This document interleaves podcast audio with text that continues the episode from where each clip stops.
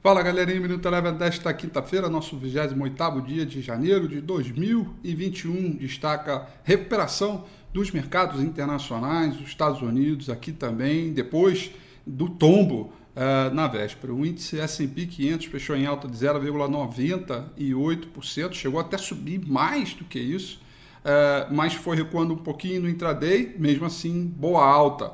O índice de mercados emergentes, que também na véspera caiu mais de 2,5% hoje, subiu 0,70%. O petróleo se manteve fraco ao longo de todo o dia, fechando em queda de 0,82%. Eh, no mercado internacional, muitas questões a partir é, de vacina, principalmente pelo lado da Europa, e também do, da questão dos estímulos. Voltaram a falar bastante sobre os estímulos hoje.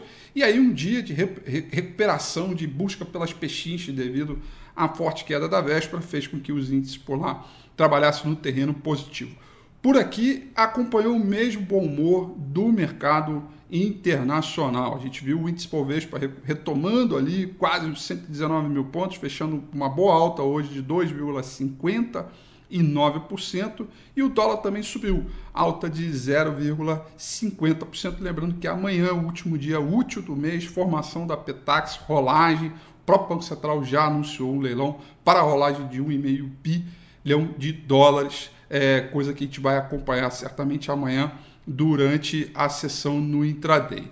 Destaque negativo para ações do índice Bovespa ficaram para a Bradespar, que caíram 2,55%, e o destaque positivo ficaram para as ações da IRB Brasil, que subiram 17,82%. IRB Brasil, que se espelhou muito ah, no que aconteceu nos Estados Unidos, né, com a GameStop, quando a gente viu lá que o movimento do short squeeze hoje, mesmo ataque especulativo também aconteceu para ele, por isso essa alta expressiva. O Minuto Eleven fica por aqui. Quer ter acesso a mais conteúdos como esse?